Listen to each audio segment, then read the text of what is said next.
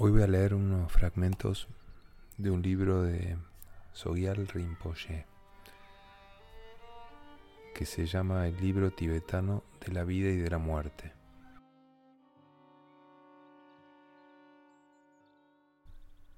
¿Cómo se transformaría el mundo y nuestra experiencia de él si cada uno de nosotros, mientras vive y mientras muere, pudiera recitar esta oración con Shanti Deva y con todos los maestros de compasión.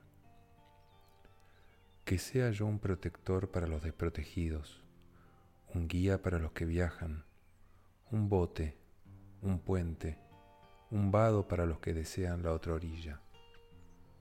Que el dolor de cada ser vivo se elimine por completo, que sea yo el médico y el remedio, y sea yo el enfermero de todos los seres enfermos del mundo, hasta que estén todos curados que a semejanza del espacio y de los grandes elementos como la tierra, pueda yo siempre sustentar la vida de los seres ilimitados, y que hasta que mueran del dolor sea yo también fuente de vida para todos los reinos de seres diversos que se extienden hasta los límites del espacio.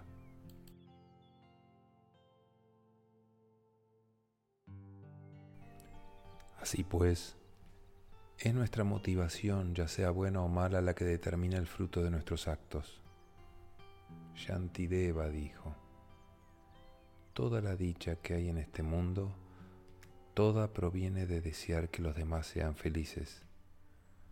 Todo el sufrimiento que hay en este mundo, todo proviene de desear ser feliz yo.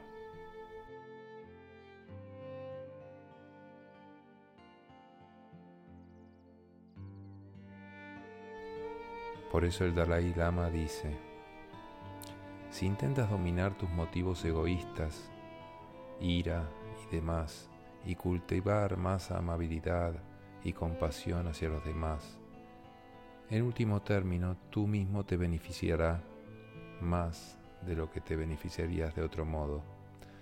Por eso digo a veces que el egoísta sabio debería practicar de esta manera los egoístas necios siempre están pensando en ellos mismos y el resultado es negativo. Los egoístas sabios piensan en los demás, ayudan a los demás, tanto como pueden y el resultado es que ellos también se benefician.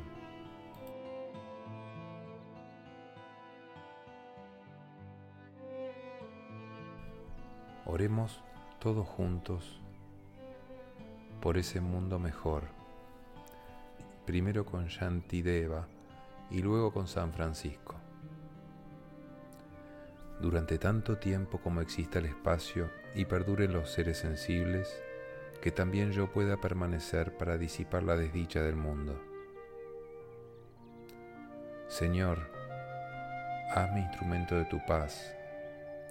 Donde haya odio, siembren yo amor. Donde haya ofensa, siempre yo perdón donde haya duda, fe. Donde haya desesperación, esperanza. Donde haya oscuridad, luz.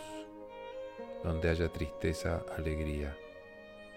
Oh Divino Maestro, haz que yo no busque tanto ser consolado como consolar, ser comprendido como comprender, ser amado como amar, porque es al dar cuando se recibe, es al perdonar cuando se es perdonado y es al morir cuando nacemos a la vida eterna.